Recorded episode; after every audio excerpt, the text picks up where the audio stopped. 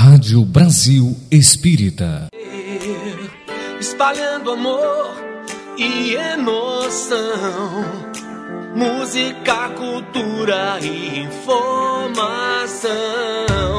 Sua melhor sintonia. E muito bom gosto.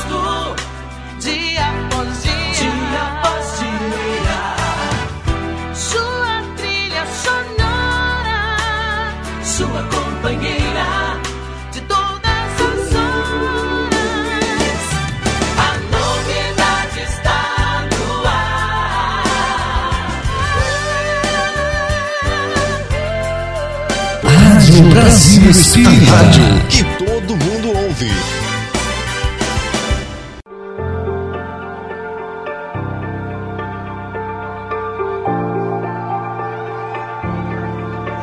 A partir de agora, pela Rádio Brasil Espírita, Descomplicando o Espiritismo. Apresentação: André Matos e Marco Maiuri.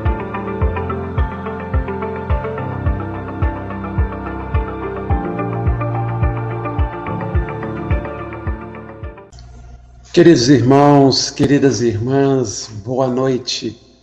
Que a paz de Jesus nos ilumine agora e sempre.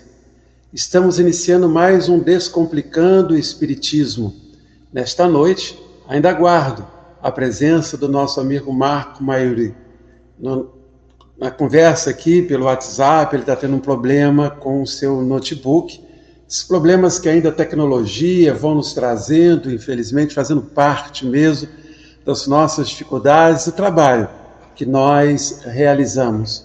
Mas com muita alegria, enquanto nós aguardamos a presença do nosso irmão, vamos continuar com o nosso trabalho, a proposta desta noite, quando aqui vamos conversar sobre mais um tema, através das perguntas que os companheiros vão nos formulando, mas também através das perguntas que você, meu irmão, minha irmã, vão fazendo aí durante o nosso bate-papo. Como sempre o fazemos, vamos fazer a nossa prece, iniciarmos então permitindo-nos elevar o pensamento a Deus, nosso Pai, a Jesus, nosso Mestre amado, para que possamos aproveitar cada momento, cada segundo, cada palavra na reflexão desta noite e dessa forma continuarmos nossa jornada de esclarecimento, nossa jornada de aprendizado à luz dessa doutrina espírita. Que os amigos espirituais nos abençoe a todos, nos envolva em suas vibrações de paz e de amor, envolva também todos aqueles que se encontram conosco em nossos lares. Que haja paz, meus irmãos, muita paz em nossos corações. Nossa proposta de reflexão desta noite partiu de alguns, é, algumas perguntas que surgiram em torno de uma temática, a temática da morte e do morrer. E nós vamos utilizar, então, uma possibilidade de reflexão dessa temática, que é uma temática que traz ainda muitas dúvidas, que traz ainda muitas dificuldades para que as pessoas possam se permitir refletir sobre este assunto.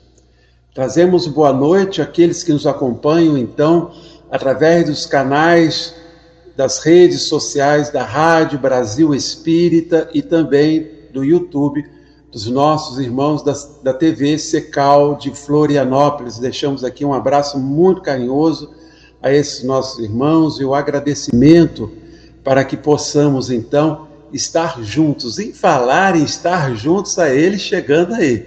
Com dificuldades, com a internet e tudo mais, meu amigo. Você está no celular, não está no celular? Celular. Estou é... tentando conectar aqui ainda, vamos ver se eu consigo. Mas está boa a imagem, está boa a voz também, o som está tranquilo, tá? Não tem dificuldade não. A gente estava começando a, a, conversar com os nossos irmãos sobre a importância do tema de hoje nas perguntas que nós que nós uhum. apresentamos, que é falar sobre a morte e falar sobre o morrer. Então você, companheiro que nos ouve através do aplicativo da Rádio Brasil Espírita no canal 1, você que está em uma das redes sociais da Rádio Brasil Espírita, participe, faça sua pergunta, interaja, porque nós estamos aqui no Descomplicando o Espiritismo para é, é, estudarmos juntos. Marco, eu gostaria, como introdução a nossa reflexão desta, desta noite, é, dividir com você e com os nossos companheiros uma experiência que eu vivenciei que foi muito gratificante. Uhum. Eu, durante cinco anos, eu fui professor contratado da FATEC, aqui de Três Rios, no curso de Pedagogia. E nesse curso, apesar de contratado para a disciplina da, de História da Educação, História 1, História 2, nós fomos atuando em outras disciplinas, como a História da Arte, é, Arte, Educação.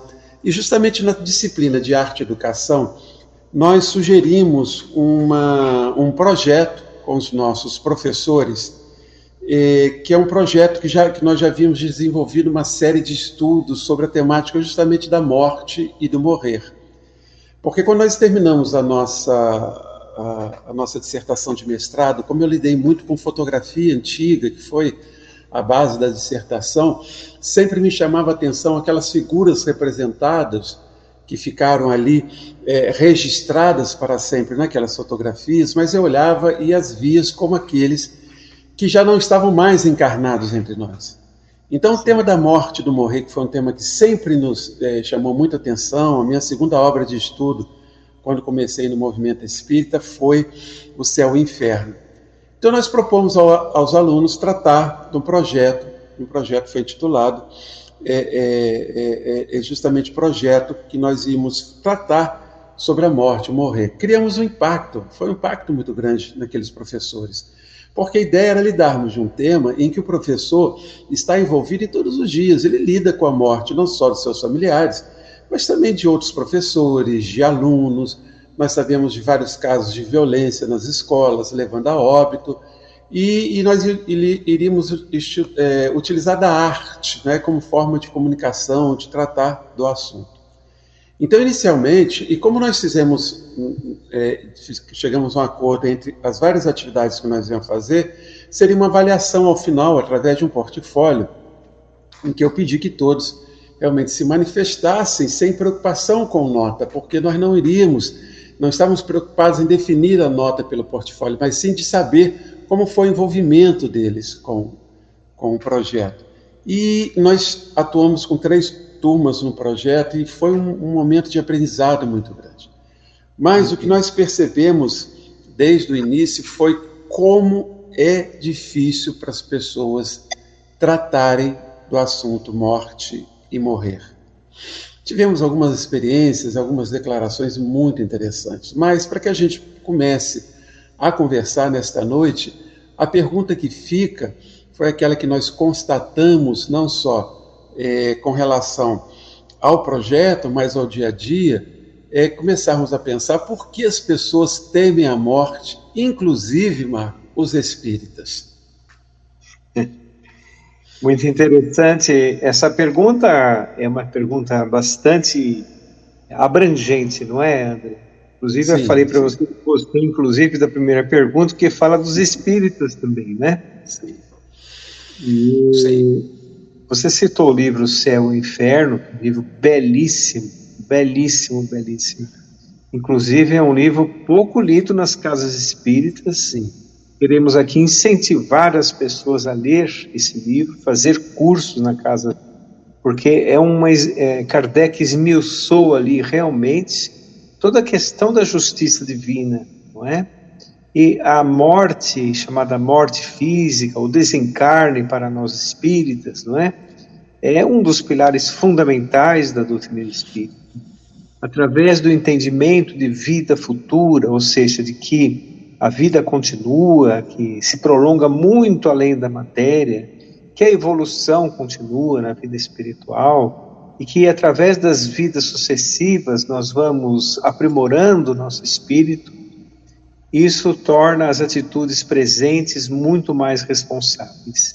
Mas essa questão do medo da morte está abordado lindamente no livro Céu e Inferno, no capítulo 2. Fala uma visão a respeito do desencarne muito bonita, que diz assim: é uma ação, é da, uma ação da, da providência divina a questão, a questão, a questão da, da, da, do medo da É, tá dando um eco, porque o, o, seu outro aqui agora desconectou. Vê, eu acho que vai parar o eco. Pode falar, por favor. Então, é, eu estou, será que eu estou tentando entrar através do, do computador? Acho que não, né? É, deve ser. Mas está muito difícil para você no celular? É a posição de você ficar. É complicado, é, é complicado. O é. computador fica mais à vontade. É, Mas tudo sim, bem, continuando por aqui. Então, essa questão diz assim: que o medo da morte é uma ação da providência divina para que o homem, enquanto não tem o conhecimento de vida futura, enquanto ele não, se, não tem a plena noção de vida futura, da continuidade da existência, ele não negligencie o presente. Olha que visão diferente, não é? É uma visão completamente diferente dos espíritos. Então eles, fa eles fazem assim, eles falam também. E quando a pessoa é, toma, toma atenção da questão da, do desencarne, da continuidade da existência, as suas atitudes presentes se tornam muito mais responsáveis. Perfeito. A pessoa ela sai daquele ambiente do imediatismo, dos impulsos impensados. Então ela pensa muito mais em suas ações presentes, né? E sabe também trabalhar o seu presente para construir o seu futuro. Uma outra questão interessante, André, também é abordado também por Emmanuel no livro no livro Perguntas e Respostas. Ele fala assim que toda a história, a história nossa, desde moço, desde quando somos moços, né?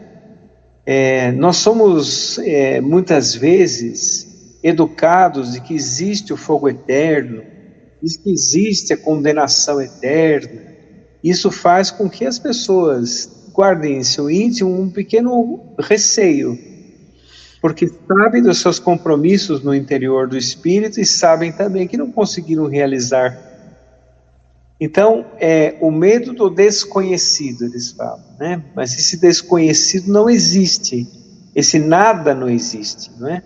O desconhecido é que existe, quer dizer, eles não se voltaram ainda ao conhecimento da continuidade da existência. Então, tem várias questões, né? A noção de que não cumpriu exatamente o que deveria cumprir, a questão da, da educação desde a infância, muitas vezes, que, que aqueles que não conseguiram cumprir estão condenados ao fogo eterno, o que é um equívoco muito grande, não é? E também uma ação da providência divina, dando tempo ao homem para que ele não negligencie suas obrigações presentes, é, até que ele tenha pleno, pleno conhecimento da vida futura. Há, há, um outro aspecto, há outros aspectos também, além desse que você colocou do céu e inferno, que nós vamos considerando. É, tem, um, tem um livro, História da Morte no Ocidente, que é do historiador francês Philippe Arrier, e, e, que ele, ele vai mostrando como, como a morte era encarada na idade, na idade Média e como isso vem se transformando de forma muito lenta para a realidade que nós vivemos nos dias atuais. Então, na Idade Média, no período feudal, e nós vemos isso através principalmente de obras de artes, era, era a, encarada, a morte era encarada com muito mais naturalidade. E é interessante porque é, o tempo de vida, né, médio de tempo de vida das pessoas era muito menor do que nós vivemos hoje. Hoje nós vivemos mais, vivemos com mais qualidade de vida do que naquele período. Então, quando a pessoa percebia que a morte já estava se, se aproximando, era comum ela, ela estar na, na, na, sua casa e abrir as portas para que vizinhos, crianças, pessoas pudessem visitá-los em, em despedida, porque já se sentia pela doença que se tinha, às vezes era um acidente que sofria, é, não tinha os recursos que nós temos hoje. Então a, as pessoas é, é, percebiam o momento da morte isso era tratado com mais naturalidade. É interessante que, com o passar do tempo e com a evolução da ciência, principalmente da ciência médica, nós fomos é, é, vivendo mais tempo, quer dizer, nós temos um período de vida em média maior, nós temos hoje uma qualidade de vida maior, mas temos uma relação com, com a morte diferente. Porque se pensou muito é, é a saúde de forma a fazer com que o homem vivesse mais. E aí, justamente o período mais próximo da morte, que é o período da velhice, e, e, e, quando nós começamos já a ter mais dores, a ter mais dificuldades, o corpo já não reage como na juventude, nós começamos a perceber que criou-se uma imagem, e é uma imagem midiática muito explorada, de que esse período é um, é um período muito ruim. Né? A velhice é algo muito ruim, a doença é algo muito ruim é, se você perceber hoje na mídia, se você quer vender um produto, a não ser que ele seja específico, e mesmo os produtos específicos hoje para a terceira idade, o que, que são? Aquelas pílulas para que você possa viver melhor, né, Marco? Você possa viver mais, com mais saúde, aí mostra lá uns, uns da terceira idade, que a gente já está quase chegando lá, sarado, né, todo mundo sorrindo, bem, como se não tivesse problema nenhum. É, é, é a imagem da vida, da saúde mesmo num período que está mais próximo da morte. Então, a morte passa a ser vista de uma forma muito negativa. E hoje também, diferente daquela época, é, para o homem, há muito mais uma morte em que ele está sozinho. Porque às vezes ele está sozinho, que a gente fala, é encarnados, né? Porque desencarnados, a gente nunca está sozinho, principalmente no momento da morte. Mas você morre numa UTI, sem estar próximo dos seus familiares, você, você desencarna às vezes no, no, no hospital. Então, é, essa modernidade, ela afastou o homem da naturalidade de se, de, de se entender e de se encarar a morte, fazendo então que, que o medo fosse uma presença muito grande, além desses aspectos que Kardec apresenta no céu e inferno. Isso atinge, infelizmente, também os espíritos. Né? Há uma dificuldade de tratar, uma dificuldade de lidar, de conversar sobre a morte. Esses são alguns aspectos que a gente vai levantando com os nossos companheiros, porque sim, hoje há uma valorização muito grande da juventude, da vida, mas não de uma vida, como você falou, que se preocupa com o pós-morte, que, que pensa na continuidade da vida, na sobrevivência da individualidade do ser, mas de uma vida que está que valoriza muitas questões, as questões materiais então, a partir desse contexto, o medo da morte passa a ser um, um sentimento muito mais presente que nós tínhamos, por exemplo, na Idade Média. Ah, verdade, verdade. É, mesmo porque, não é, André, se nós analisarmos, a Idade Média, a vida não era nada boa, né? A vida não era nada boa. Era uma vida com muitas limitações, uma vida que tem uma expectativa de 35 anos, por exemplo um homem de 50 anos era, era considerado um homem idoso. Com né? certeza. Né? Então, é, é uma questão que nós temos que nos atentar também. É, atualmente, como você bem disse, é, o que se valoriza é a vida na juventude, na plenitude, né? O período chamado produtivo, né? a pessoa está pleno profissionalmente, educar, é, na educação, com a família, é, com o cônjuge, assim por diante, não é? Então, é, a fase da madureza e a fase da velhice é simplesmente colocado de lado, não é? E é uma fase belíssima, Sim. uma fase belíssima. E hoje em dia é extremamente produtiva, e onde a pessoa já tem uma certa experiência de vida, não cai em determinadas armadilhas que a imaturidade pode nos fazer cair, não é? Agora, com relação ao espírita, o espírita, ele não é nenhum privilegiado, né? É, a, a, dizem os amigos espirituais que o, o espírita, ele tem sim mais responsabilidade, porque sim. uma coisa é nós errarmos no conhecimento, Outra coisa é errarmos no desconhecimento. Isso mesmo. Não é? Então, ah, quando nós estamos, assim, por exemplo, em uma casa espírita, falamos de imortalidade, etc., nós temos, geralmente, fala-se para os outros, né? Mas quando acontece dentro da família do espírita, eu já vi muito espírita desesperado por causa do desencarne do parente. Sim. Já vi muitos, né? Então, Kardec aborda no livro Céu e Inferno também, que o, a doutrina espírita, quando estudado profundamente, porque é, são nos momentos críticos da vida, dentre eles o desencarne, que você vai entender se você compreendeu realmente o Espiritismo. Quando, por exemplo, desencarna um parente próximo, quando nós mesmos estamos com alguma enfermidade próximos ao desencarne, não é?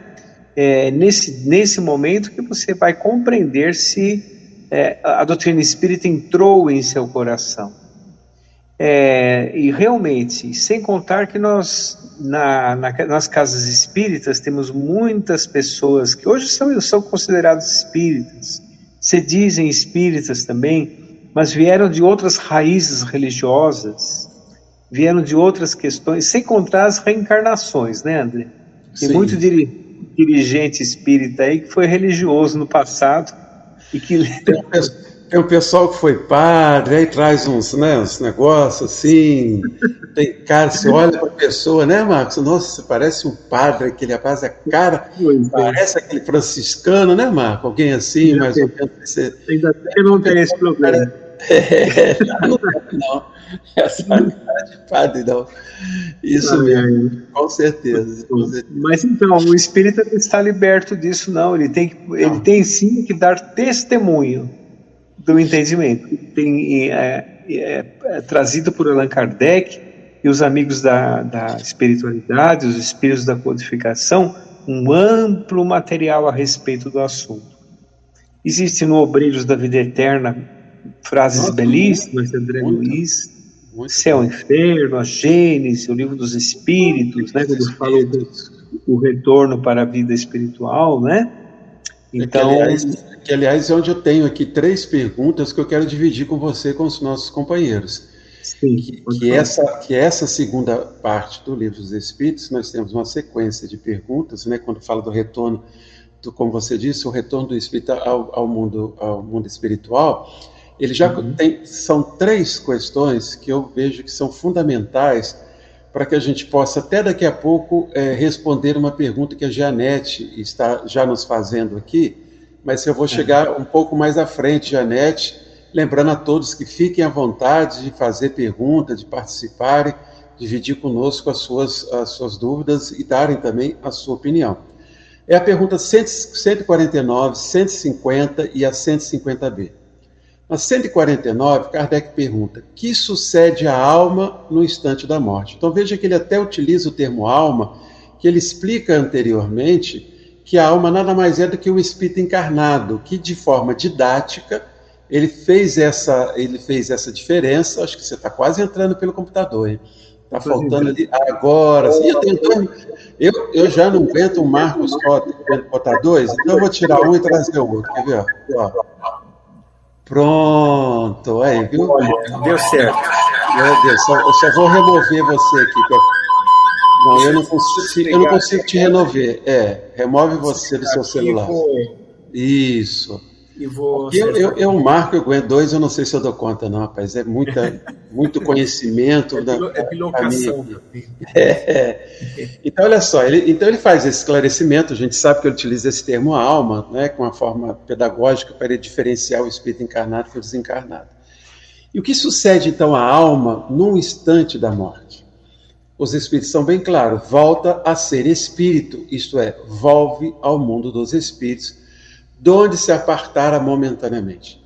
É uma resposta muito simples para tra trazer para nós uma coisa que é muito natural. O que, que acontece na hora quando eu desencarno? Eu volto da onde eu vim, eu retorno ao mundo verdadeiro.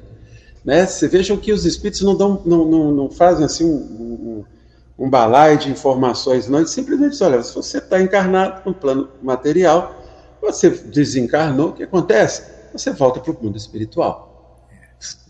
Precisaria de mais alguma informação nesse momento para responder essa pergunta, Marco? Não, olha, os espíritos eles são muito didáticos também, né? Eles respondem exatamente o âmago da questão, né? É. é exatamente isso. A alma volta ao mundo espiritual como espírito, né? Que é a verdadeira existência. A verdadeira existência. O homem na Terra ele tem dificuldade em entender que a vida espiritual é a verdadeira existência. Porque quando nós estamos encarnados, nós, tem, nós estamos um pouco desmemoriados. Isso. Estamos muito limitados. A nossa própria consciência se estreita aos limites que a matéria impõe, às impressões da matéria. É necessário que seja assim para que nós vivamos este momento, Sim. que é um, que é um estágio do espírito. Né? É, o problema é que muitas pessoas é, se acomodam nesse estado de matéria e têm dificuldade em entender e em retornar para a vida espiritual. Né?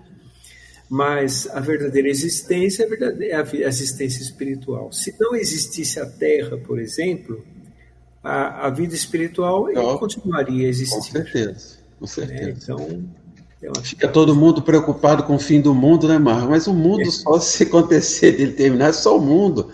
Nós continuamos vivos. Mas olha só, você, você tocou numa coisa muito, muito interessante, que é a dificuldade das pessoas, de, de um modo geral, é, é, justamente por estarmos é, imersos nesse, nesse plano material, isso é necessário para o nosso processo de aprendizado, para as experiências que nós vamos viver aqui, e às vezes nos deixamos é, é, é, que a nossa mente se limite a esse contexto material e temos dificuldade de vislumbrar a continuidade da alma após a morte no plano espiritual. Mas ao espírita, não só ao espírita, mas principalmente ao espírita, há um sem números de, de experiências e de, de realidades mostrando essa continuidade da vida. Deveria, você não acha que deveria ser mais comum e natural ao espírita a superação desse olhar fechado na matéria, mas acostumar-se a perceber-se como a, a, uma, uma individualidade, uma consciência que vai continuar a existir após a morte? Não seria natural isso, Marco? Teria que ser natural. Você sabe, André, é assim. A doutrina espírita, como sendo uma revelação, é, ela traz uma característica do seu compromisso com a verdade e dos fenômenos naturais.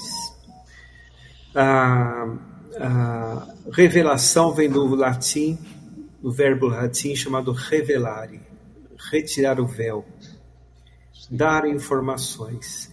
Dar informações a espíritos que ainda não têm a informação. Mas, nesse momento que nós estamos passando, um momento é, espiritualmente histórico para a humanidade, não só pelos eventos que acontecem, mas também é, pela transição planetária, vão se reencarnar cada vez mais espíritos conscientes da continuidade da existência. Não é? Então, realmente, a própria mediunidade, nós estudamos tanto a mediunidade aqui, não? A própria mediunidade será algo comum. A, a conexão entre a vida espiritual e a vida terrena, a vida encarnada. Porque a casa da qual viemos é a, o mundo espiritual. É natural que tenhamos uma ligação psíquica do mundo real e do mundo que é voltado aos efeitos. Nós estamos em um mundo de efeitos, o mundo das causas é o mundo espiritual. É? Então, realmente, com o tempo, isso será algo comum. Continuar, ter certeza, convicção da própria existência espiritual. E é, não duvido que no futuro, através de, da, da própria tecnologia, nós tenhamos contato com a vida espiritual mais precisamente através de instrumentos. O Chico falava muito isso, sabe? Sim. Falava muito que isso no futuro acontecerá. E eu acredito sim. Por exemplo, as transcomunicações instrumentais é um embrião de uma, talvez, de uma nova ciência, né? É, e realmente, aquilo que é natural aparecerá naturalmente no coração das pessoas. Então, Gandhi falava uma frase muito interessante. Ele falava assim: Eu estranho muito os ocidentais, porque eles vivem como se nunca fossem desencarnar. Perfeito. E ele não se conformava com isso muito, porque ele leu o Sermão do Monte, né? Jesus dando tantas esperanças para nós, e nós ainda tínhamos dúvidas e receios a respeito disso. Né? Eu gostei muito dessa, dessa, dessa imagem que você cunhou, você nos trouxe, de que nós vivemos num mundo de efeito, né? que a causa é no plano espiritual. Isso a gente precisava realmente incorporar. Nós temos na, na, na terça-feira, nós temos, é, vamos para o quinto encontro, nós fazemos uma proposta através dos canais da TV IDEAC do estudo da morte do morrer, que é um, que é um tema que eu gosto muito. Então, nós estamos utilizando, eu vou colocar aqui no, no PowerPoint, nós estamos utilizando nesse início de reflexão é o livro Além da Morte, do Divaldo Pereira Franco, da, da Otília. E, e, e, é interessante o, o livro, nós estamos utilizando na, na, na abordagem, porque nós, a, a Otília ela foi uma espírita. Ela, trabalha, ela trabalhou na Mansão do Caminho, tinha conhecimento dos postulados espíritas, e, e os primeiros capítulos são a, a, a, tradução dela de como ela se encontrou no plano espiritual após a morte. Então é interessante que ela revela determinadas dificuldades e a gente se surpreende, porque até, até a leitura desse livro nós achamos que alguns estados de, de perturbação de, após a morte se dariam apenas com os que ignoram as questões relacionadas à vida após a morte. Só que nós esquecemos, e aí é, é para mim essa pergunta é magistral, que é a pergunta 150b. Kardec, primeiro na 150, Kardec, depois que os espíritos dizem assim, olha, o, o espírito volta para o plano espiritual da onde ele saiu, beleza. Kardec também é, é sensacional, porque ele vai esmiuçando, vai pincelando daqui e você vê uma sequência. É, sou fãzaço de, de, de Kardec. Então, depois dessa, o que ele fala? A alma após a morte, então, conserva a sua individualidade? Tudo bem, ela sobrevive. Mas e a individualidade? E a consciência? O que ocorre com ele? Aí os espíritos, como você falou de forma direta, sucinta, sim, jamais a perde. Que seria ela se não a conservasse?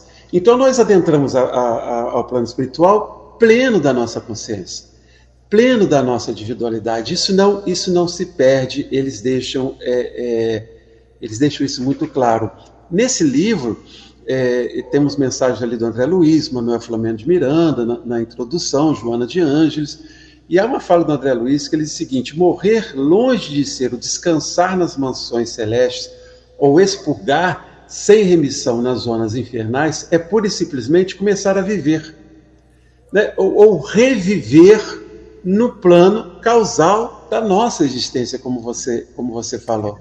E quando eu trato da, da individualidade, aí, aí a questão 150b, que sempre me chamou muita atenção, foi quando Kardec pergunta aos espíritos: a alma nada leva consigo deste mundo? Eles dizem nada, a não ser a lembrança e o desejo de ir para um mundo melhor. Lembrança, quando, quando do trato da lembrança, Marco, nós sabemos que a sede da lembrança é a memória. E a memória é do espírito. Então, toda a memória, toda a memória dessa, principalmente dessa última existência, que é o que está mais próximo, né, que está mais próximo de nós, a memória e, e, e o que foi construído, o que foi vivido, nós temos consciência na, quando nós adentramos ao plano espiritual. E aí, quando nós vamos lidar com esse livro, nós vamos ver a Tassila colocando os problemas que ela, problemas não, as situações que são passageiras de perturbação, é, é, é, mesmo sendo espírita, nós vamos perceber que, apesar do conhecimento espírita, ela ainda se permitia é, é, é, se prender por determinadas inquietações à vida no plano material. Então, a, sabe qual foi o sentimento dela? Ela não, ela, ela, ela achou que ela não devia morrer. Ela achou que não era a hora. Ela não se conformou com a morte que ainda queria trabalhar em evangelização, queria trabalhar não sei o que. Eu pensei, gente, cuidado espírita para não se prender muito ao trabalho na, na casa espírita. Então, só, mesmo com conhecimento espírita, só essa, esse estado de, de consciência já lhe trouxe dificuldades. Aí a Gianete, e eu vou passar para você, ela faz a seguinte pergunta: Existem espíritos que, após o desencarne, ficam por muito tempo na casa em que viveram. Gostaria de entender o porquê eles não são recebidos pelos benfeitores? A questão da lembrança, da memória, tem a ver com essa situação, Marco? Muito bem. Vamos, é, André, gostaria de, primeiro de falar da perturbação do recém-desencarnado, antes de entrar nessa questão, né? Kardec fala da perturbação do recém-desencarnado, que nada mais é do que uma readaptação à nova realidade. Professor, só para jogar uma coisa, quando a gente fala perturbação, eu acho que você vai até chegar nisso, mas a palavra perturbação traz para nós uma ideia negativa de algo ruim. Mas nem sempre é. A perturbação, é uma, como você está falando, é apenas uma readaptação ao ambiente em que eu me afastei. Então, tem muitas pessoas, por exemplo, que chegam e, e, no, na, nos lagos lá congelados, aquela água gelada, e pula lá dentro e adora aquilo, mas sente uma perturbação, porque você sai de um ambiente e vai para outro. Desculpa te cortar, segue o fluxo, meu irmão. Perfeito, perfeita a explicação. É, perturbação do recém-desencarnado é a readaptação que os espíritos disseram tão lindamente, né? Porque nós nos, apart nos apartamos momentaneamente. E aí, quando retornamos, retornamos e sentimos aquela diferença vibratória para nós nos adaptarmos ou readaptarmos ali às situações. Lembrando que quando nós retornamos para a vida espiritual, estamos um pouco melhor do que retornamos, melhores do que retornamos a última vez. Porque esse processo, a evolução, mas também poderemos ter agravados as nossas falhas, com invigilância, com orgulho não trabalhado, com egoísmo não trabalhado, podemos também agravar as nossas falhas. Aí Kardec, no livro Céu e Inferno, fala também a respeito disso. Aqueles que estão em paz chegam lá bem. E aqueles que não, não conseguiram é, cumprir as suas tarefas na terra chegam lá é, com vergonha, eles falam lá no livro Céu e Inferno. Né? Ou seja, eles já começam a sentir o peso da negligência que tiveram na terra. Porque quando nós estamos na vida espiritual, nós, antes de voltarmos para cá, nós chegamos com um plano reencarnatório, nós não chegamos é, é, ao léu, né? nós chegamos com um plano reencarnatório. Isso se processa em nossas experiências. Já o gênero das nossas provas já é definido, o gênero, não os detalhes. Né? E é, nessa, nessa definição, provas escolhidas, provas impostas, sem contar as expiações advindas do passado, tudo isso faz com que nós tenhamos a nossa vida na Terra. E às vezes a pessoa se acha, acha que tem o controle de tudo na Terra. Quando chega na vida espiritual, percebe que não tem o controle de nada. Ele fica 100% submetido aos desígnios do Criador. E quando ele chega na vida espiritual, o que vai situá-lo na sociedade do espírito é a bagagem de conquistas espirituais que ele arrecadou em suas experiências. Ou seja, não é porque ele frequentou a religião A, a religião B, não é porque ele é espírita ou não é espírita, o que importa é a linguagem do coração, aquilo que ele leva em seu coração é, de conquistas morais, transformação do espírito, é, transformação dos seus pensamentos, na sequência, pensamentos, sentimentos que necessariamente transforma as atitudes também. Então, uma atitude bem feita, por exemplo, a caridade, o espírito é, modificou seu modo de pensar, fez com que ele modificasse o seu pensamento e ele, as suas atitudes se refletiram em caridade, em amor ao próximo, em fraternidade. Ah, isso vai ser uma maravilha na vida espiritual. Ele vai chegar lá, vai sentir uma pequena é, defasagem sim do ambiente que estava, mas logo vai começar a trabalhar. Quem trabalhou, quando chega lá, procura trabalho. Quem negligenciou, procura continuar negligente. A pessoa não muda, né? Sim. Assim mora para outra. Muda gradativamente. E as experiências na Terra continuam na vida espiritual, não é? Então, realmente, nós precisamos nos atentar muito a isso, não é? Porque todas essas questões que você falou de consciência são as nossas lembranças. É aquilo que está na nossa memória. São. São as nossas lembranças. É aquilo que nós levamos de conquistas. É aquilo que nós. Porque vamos imaginar algo interessante. Nós, em um determinado momento, André, nós tivemos a, a felicidade, a grata felicidade de auxiliar alguém. muitas vezes nas vidas anteriores você nem pensava nisso. Sim. Nem, nem passava pela sua cabeça isso, né? E naquela encarnação você, graças a Deus, conseguiu. E aquilo vai trazer uma felicidade que nenhuma outra coisa pode fornecer. Não é? É uma, é uma felicidade profunda, uma felicidade de coisa realizada no espírito. Perfeito, muito bom. Agora, uma outra coisa que, que normalmente as pessoas se preocupam, Marco, é com a dor. As pessoas temem a dor no momento da morte. O que nos diz a doutrina espírita sobre isso? Muitos espíritas e muitos espíritos também falam que a morte é uma libertação. Sim. É uma libertação se a pessoa viver uma vida liberta. Né? Se ela conseguiu se libertar de muitos apegos, até a, a, a a Janete fala a respeito dos espíritos que ficam nas casas, não é? Sim, certo? Sim. É. Isso é devido aos apegos, devido aos apegos que os espíritos têm ainda aqui na Terra. Então a morte dói? Não, a morte não dói. A morte em si não dói, diz Allan Kardec. Diz, dizem os espíritos da codificação, né? É, mas o problema é a questão após o desencarne. O desenlace mesmo não, Às vezes a pessoa não. nem percebe. Já vi muitas pessoas que estavam em uma UTI aqui, em São, aqui, no, aqui na Terra, aqui na vida material, e quando desencarnaram, desencarnaram como se apaga uma vela, de uma é, forma tive, muito suave.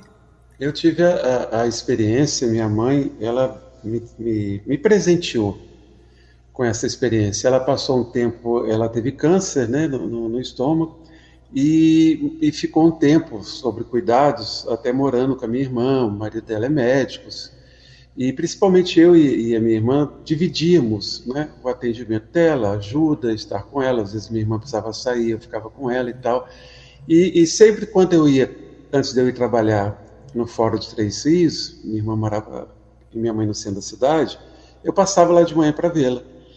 Naquele dia de fevereiro, é, ela, eu passei, minha irmã preocupada, olha, a mãe não está bem e tal. Eu fui no quarto e percebi que ela estava desencarnando. Chamei minha irmã e falei, chama os nossos irmãos que a mãe vai desencarnar. Minha irmã saiu e eu fiquei com ela. Marco, foi uma vela se apagando.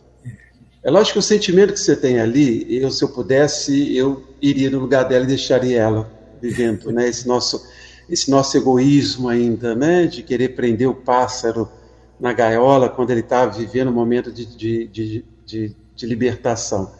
Mas foi justamente isso. Eu agradeci depois muito a Deus ter permitido a ela esse desencarne de suavidade, como Kardec escreve, naquela chama que vai, que vai se perdendo. Eu brinco com meus irmãos até hoje, eles ficam injuriados. Falei, ó, tá vendo? A mãe gostava mais de mim. Que ela esperou eu chegar para poder desencarnar. a gente ri muito com relação a isso. Então, essa é uma realidade, porque uh, há diferença entre a, morte e o morrer. Né? O processo em si, do desenlace, ele não, não dói.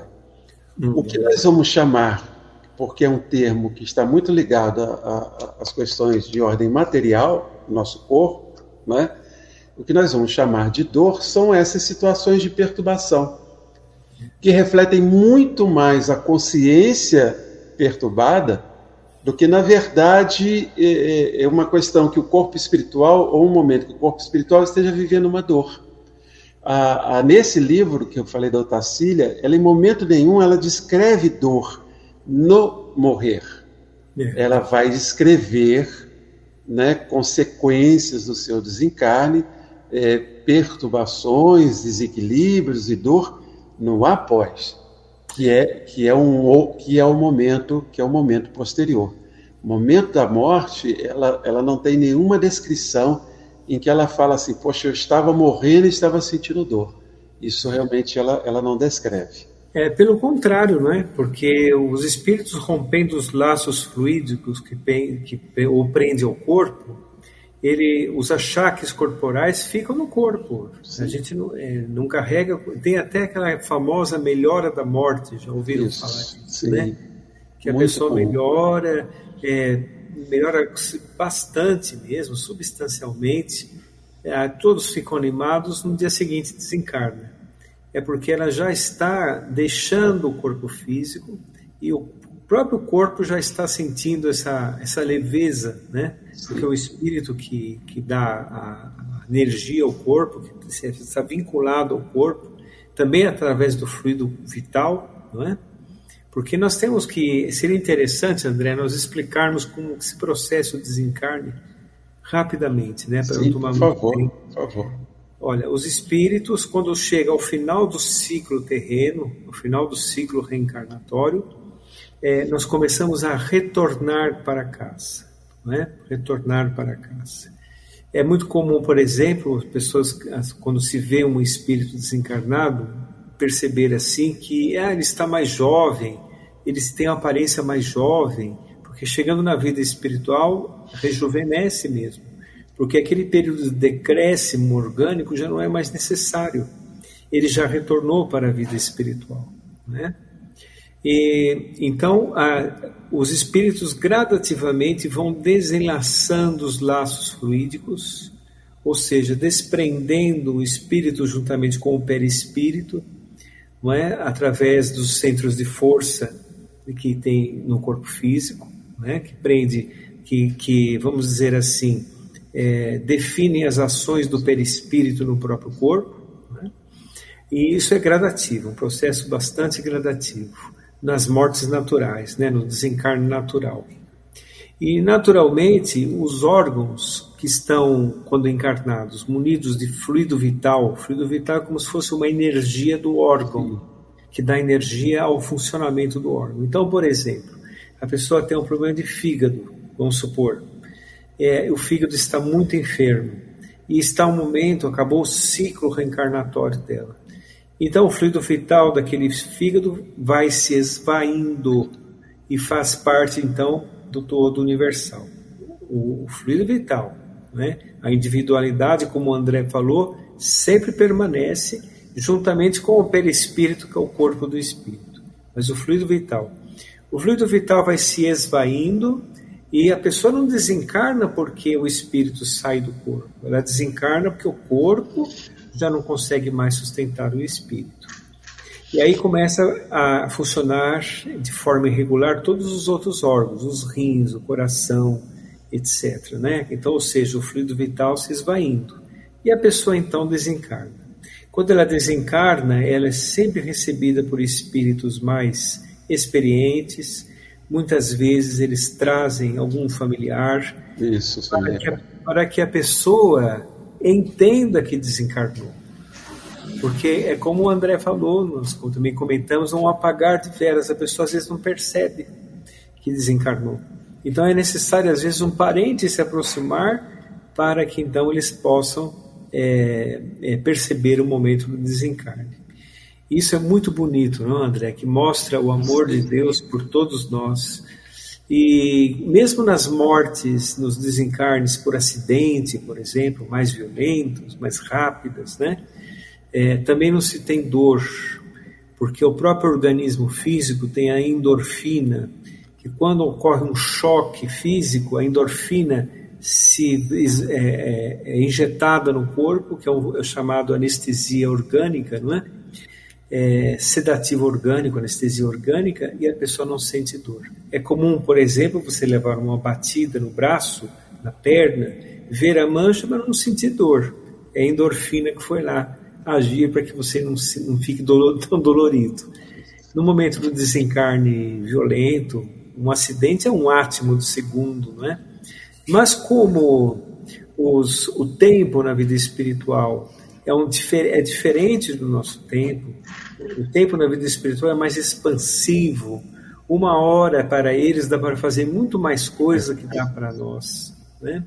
Eu vi certa vez em um, uma mensagem recebida por Francisco Cândido Xavier de, uma é, de um menino que havia desencarnado para a mãezinha, dizendo assim: Antes que as ferragens me agredissem, apareceu meu vovô X e me retirou do corpo.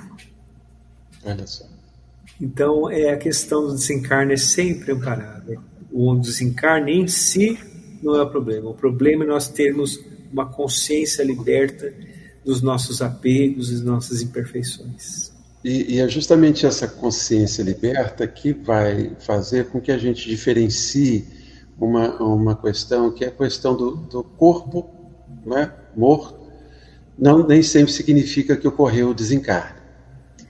É, e por que, que nós, nós fazemos isso? Porque existe uma série também de mensagens que mostram que aquelas pessoas muito ainda afeitas às questões materiais, às vezes algumas determinadas viciações, elas, é, é, o corpo já morto, né, sem, sem a vida, sem nenhum elemento é, é, é que possa mostrar que há vida ali, é, o espírito ainda não se afastou completamente. Alguns vivendo até a experiência de perceber-se no velório, de perceber o corpo em decomposição, né, justamente porque há essa diferença entre o corpo morto e o findar do processo do desencarne. E mais uma vez a gente retorna às questões das lembranças, das memórias, das atitudes, o estado de consciência né, que, nós, que nós devemos ter para viver esse, esse processo. Então vejam, Marco, que aí a gente retorna lá atrás, quando nós falamos que o espírita, em vez dele fugir da, da, da abordagem, da discussão, de, de, um, de um estudo sobre a temática, até para que ele possa perceber, ele possa perceber que a vida aqui é muito importante para que a gente possa ter, vamos dizer assim, uma boa morte, eu preciso ter uma boa vida. Uhum. Né? Quer dizer, eu preciso desse estado de consciência que me faça não estar afeito a, a, a alguns algumas situações que me prendem, como a, a Janete, você citou, né, daqueles espíritos que ficam é, muito tempo na casa em que viveram. Ah, não são recebidos? São recebidos pelos benfeitores espirituais, só que eles estão num estado de, de aprisionamento de consciência, as questões materiais, que eles nem percebem a presença desses benfeitores espirituais. É. Aconteceu isso com André Luiz, com a sua mãe. Sua mãe estava ali do lado, orando por ele, tentando, e ele não teve no, nos, nos momentos iniciais a condição de perceber a presença desses amigos. Então há, há uma diferença entre o corpo morto, ou seja, a morte, e todo o processo do desencarne. Ah, sem dúvida. O desprendimento, não é, André? O desprendimento do corpo do, é, junto ao corpo físico. Você citou André Luiz, por exemplo. André Luiz era um homem bom, Simplesmente ele não era ligado, a sua consciência não estava desperta para a imortalidade. Então ele se é, vamos dizer assim, das coisas do mundo. Quando chegou na vida espiritual, teve dificuldades. Teve aquela chamada perturbação do recém-desencarnado. Com certeza. É, dificuldades de identificar o mundo espiritual como sendo um mundo real mas você pode perceber que já no final do livro Nosso Lar e nos Mensageiros, então nem se fale, que é o livro seguinte, ele já está completamente consciente Sim. da vida espiritual. Já está trabalhando, já está assim nessas condições. Agora o André falou algo muito importante, que é a respeito dos desencarnes mais dificultosos, né? tem alguns desencarnes que são antecipados por conta. É, nós podemos antecipar o desencarne, Sim. mal cuidado do corpo, né? através do suicídio, através do furto, né? Eutanásia também. Eutanásia. É são formas não esperadas, não previstas de desencarne. Né? É, como também podemos ganhar moratórias. Sim essas moratórias têm de dois tipos. O primeiro tipo é uma moratória de provas, uma moratória que às vezes a pessoa permanece, às vezes entrevada numa cama, às vezes com grandes dificuldades de locomoção, para aprender nos instantes finais o que não aprendeu uma vida inteira. Essa moratória pode ser de horas, dias, meses, até anos. E tem a moratória de merecimento. Quando a pessoa está fazendo um bom uso da sua encarnação, os espíritos permitem que ele permaneça um pouco mais, porque a encarnação é muito importante. Nós ganhamos muito tempo aqui na encarnação quando estamos cumprindo a nossa obrigação. Com certeza. Muito bom esse diálogo. E vejam como é também fácil tratarmos sobre o tema morte e morrer com naturalidade. Porque precisa ser visto desse jeito, precisa ser entendido dessa, dessa maneira. Porque é, é, dizem, é, tem aquela frase que diz né, que a única certeza que nós temos ao nascer é que nós vamos desencarnar um dia. É é uma realidade que está sempre presente a nossa, a, na nossa vida, não só com relação à nossa realidade de espíritos eternos e de estarmos nesse mundo, nessa fragilidade do próprio corpo físico, e que às vezes nós paramos para pensar, né, Marco, por que tanta briga por questões tão passageiras, né?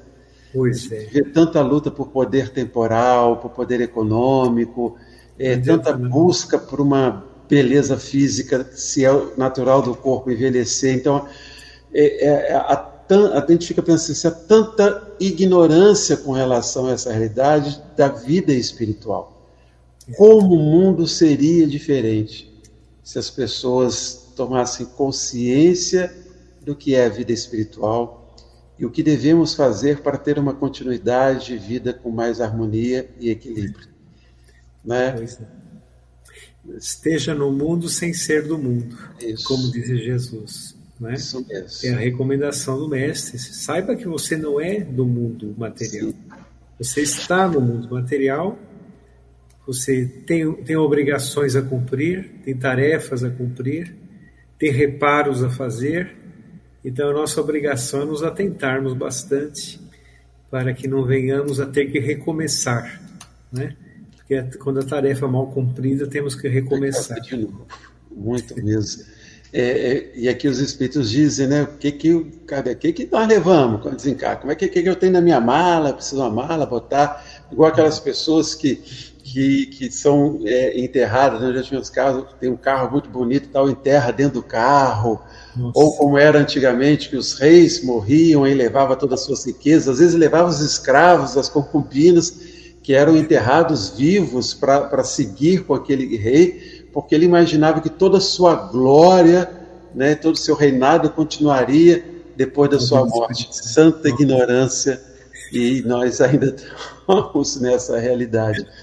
Olha, vamos chegando ao, ao, final do nosso encontro, passa muito rápido. Eu queria agradecer aos irmãos da TV Secal por dividir, compartilhar também as nossas reflexões, aos amigos da Rádio Brasil Espírita, que permite que a gente possa estar aqui com, com todos vocês, a nossa irmã Janete, a Talita, né? Talita, sua amiga aí, agora amiga nossa, minha também, Talita Moades, sempre conosco. A Joeli, Maria, sempre conosco, a Maria Aparecida Neubana, a Fernanda Linhares, que é lá de Floripa. Fernanda, há um tempo vejo você mandar um oi para nós. Fernanda, que bom que você está aqui conosco. É, sempre conosco. E a Maria Aparecida Neubani, terminando aqui, é, é, trazendo sua mensagem, gostei demais do estudo desta noite.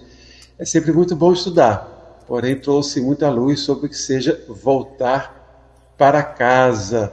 Hoje foi super feliz tratar deste assunto tão importante. Que bom, que bom que você gostou.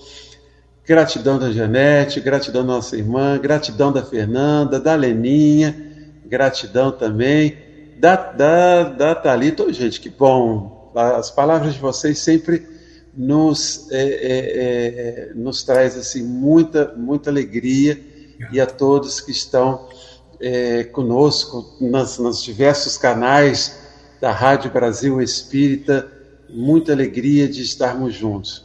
E fica aqui o convite.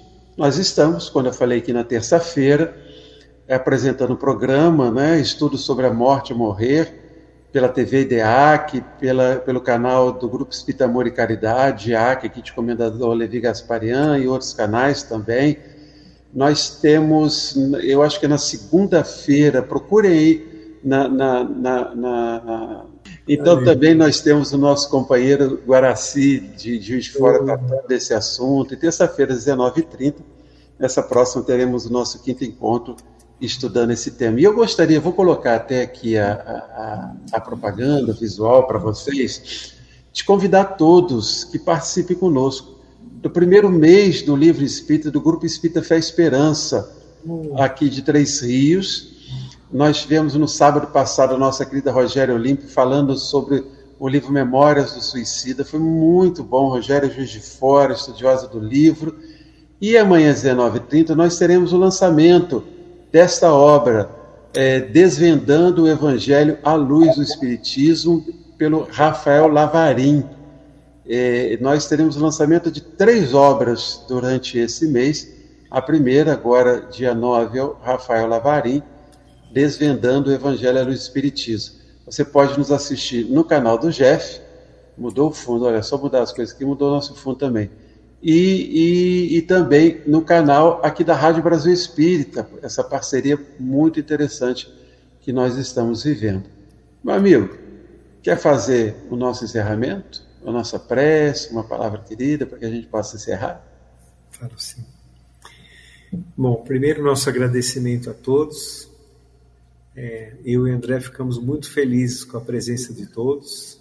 A Rádio Brasil Espírita, TV Secal, nossos votos de paz, muita paz a todos. É, com relação ao tema, gostaria só de dizer que se nós tivermos algum parente, algum amigo, algum conhecido que tenha desencarnado, nós não devemos nos prender às imagens de velório, de acidente, de enfermidade. Isso é um simples marco de uma existência para outra. Ah, nós temos que lembrar da pessoa sempre nos momentos bons que ela teve da vida, não os momentos de dor. Ela é muito mais do que isso. Façam pensamentos leves, emitem boas, emitam boas vibrações, tranquilize aquele que está na vida espiritual de que o nosso entendimento continua da sua situação e isso faz com que acalme seu coração bastante mesmo aqui da terra, nós podemos auxiliar muitos que estão na vida espiritual através do entendimento. E não se preocupem, porque nada está errado. Está tudo dentro do contexto da providência divina. Aqueles que amam nunca acham que fizeram o suficiente. E o amor, os que se amam também nunca se separam. Então vamos fazer uma prece de encerramento, agradecer a Deus, nosso Pai, a Jesus, nosso amado Mestre, aos amigos espirituais que nos amparam com tanto amor, com tanto carinho, que interagem na existência terrena, dando amparo necessário em todas as situações, bastando somente que sintonizemos com eles. Agradecemos aos ensinamentos aqui proferidos, onde todos nós estamos estudando a doutrina abençoada do Cristo, a doutrina consoladora. Agradecemos e que eles realmente refaçam e renovem nossos pensamentos, sentimentos e atitudes. Muita paz a todos. Fiquem com Deus. Muita paz. Muito obrigado, meu irmão. Obrigado, Obrigado mais uma vez por me conceder essa oportunidade, esse carinho de estar sempre estudando e aprendendo com você. Ah, eu, igualmente, igualmente. Desculpe o atraso. ah, que isso. um abraço, gente. Fiquem com Deus. Uma boa noite. Muita paz a todos.